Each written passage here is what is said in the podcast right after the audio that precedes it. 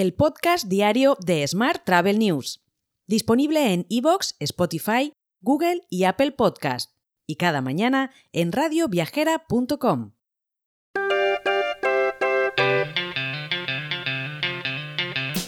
Saludos y bienvenidos, bienvenidas un día más al podcast de Smart Travel News. Vamos con la actualidad del día. El consejero delegado del holding IAG, Luis Gallego, ha recibido en Nueva York el premio al líder empresarial del año, Business Leader of the Year, que otorga la Cámara de Comercio España-Estados Unidos por su visión y liderazgo al frente de la compañía.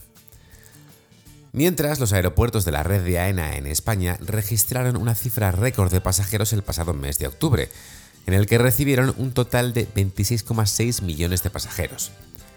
Esto significa un 11% más que en el mismo mes de 2022 y un 7,8% más que en 2019, antes de la pandemia. Era por supuesto el anterior año récord. Por su parte, Sabre Corporation ha anunciado la renovación por varios años de su acuerdo con lastminute.com. En virtud de este acuerdo tecnológico a largo plazo, lastminute.com espera impulsar una mejor experiencia del cliente con las avanzadas soluciones de compras y pagos virtuales de Sabre. Por su parte, Uber ha presentado el lanzamiento de Uber Direct en España. Se trata de una innovadora solución de entrega rápida en marca blanca, disponible para e-commerce local en más de 200 localidades españolas.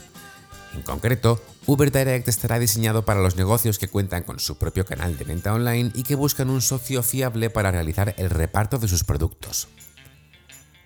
Cambiamos de asunto. La naviera MSC Cruceros ha renunciado a los dos proyectos que tenía previsto desarrollar en la zona de actividades logísticas del puerto de Valencia, con una inversión estimada de 55 millones de euros. La decisión se debe a la lentitud administrativa, que sorpresa, y los recursos judiciales interpuestos contra el desarrollo de la zona. La compañía, eso sí, buscará otros emplazamientos dentro del área metropolitana de Valencia. Y el Consejo Local de Turismo de la Ciudad de Madrid ha celebrado su primera sesión del mandato. La sostenibilidad aparece como el eje central para consolidar el nuevo modelo turístico de la capital y se desarrollará desde cuatro perspectivas, la medioambiental, la económica, la política y la social.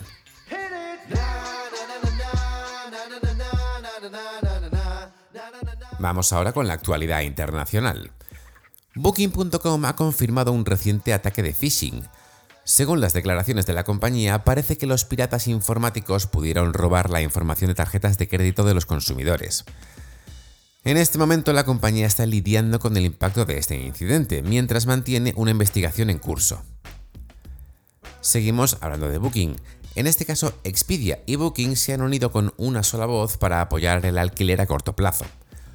Los ejecutivos de ambas agencias de viajes online coincidieron en que ahora es el momento de que sus empresas y otras partes interesadas se unan para abordar las preocupaciones que están planteando los reguladores y colaboren para ayudar a que crezca el sector. Más temas. New York City Tourism and Conventions anunció el regreso de NYC Hotel Week, con reservas disponibles en la web nyctourist.com barra Hotel Week. El programa, que regresa por tercer año, se lleva a cabo del 3 de enero al 4 de febrero del año que viene y ofrecerá un ahorro del 24% en los precios de habitación estándar en 150 hoteles de la ciudad de Nueva York. Hoy también te cuento que HBX Group, es decir, Hotelbeds, y Mastercard unen fuerzas para impulsar la innovación en el sector turístico. En concreto, el Travel Tech Lab de HBX Group y el Hub Global de Innovación Turística de Mastercard con sede en España, durante los próximos tres años, compartirán conocimientos y perspectivas del sector y colaborarán en proyectos de sostenibilidad y turismo inclusivo para apoyar el futuro del sector.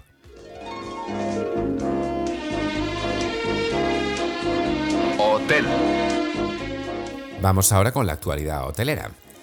El precio de los hoteles, hostales, pensiones y servicios de alojamiento similares en España se encareció un 12,8% en octubre en comparación con un año antes, según datos del IPC. Mientras, los paquetes turísticos subieron casi un 15% de media. Por su parte, los centros de vacaciones, campings o albergues juveniles subieron el precio de sus, alojamientos un 5,7% interanual en el décimo mes del año. Más temas. Como sabes, el 19 Congreso de Hoteleros Españoles reunirá a los líderes más destacados del sector turístico en el Palau de Congresos de Palma durante los días 22, 23 y 24 de noviembre.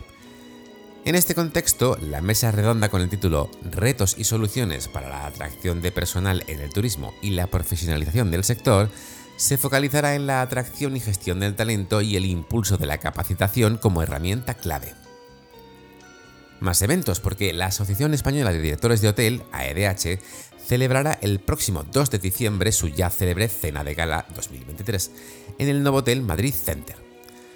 El evento consistirá en hacer balance del año, reconocer el gran trabajo y brindar por un próximo año cargado de ilusión y además la AEDH entregará sus premios estrellas a las figuras más relevantes del año, así como el premio al hotel más innovador. Por su parte, Sercotel ha anunciado que abre el nuevo Sercotel Rosaleda Málaga, su segundo hotel en la capital andaluza. El establecimiento presenta una propuesta de restauración pionera en Málaga con Artesano, un proyecto que la compañía hotelera ha creado juntamente con Granier, una de las cadenas de panaderías y pastelerías de referencia a nivel nacional, como seguramente sabes. Mientras, el Grupo Piñero ha inaugurado una nueva estación de recarga para vehículos eléctricos en su residencial Playa Nueva Romana, situado en la República Dominicana. El proyecto, desarrollado con la colaboración de Evergo, ha hecho uso de tecnología de última generación para fomentar la movilidad sostenible en Bahía Príncipe Residences, división inmobiliaria del grupo. Hoy también te cuento que Le Roche ha anunciado la renovación y ampliación de sus programas educativos, con el objetivo de cubrir todos los intereses del alumnado y profesionalizar el sector. Entre otros, habilitará un máster en gestión de eventos deportivos y también diplomas de posgrado en dirección de campos de golf, cruceros de lujo, liderazgo y gestión del talento y dirección y emprendimiento en alimentos y bebidas. Pues es la última noticia que te cuento hoy. Además, una buena noticia extra y es que nos han nominado un año más al premio al mejor periodista digital de turismo por parte de los Business Travel Journalism Awards que celebra Carlson Wagley Travel cada año y que entregan en Londres.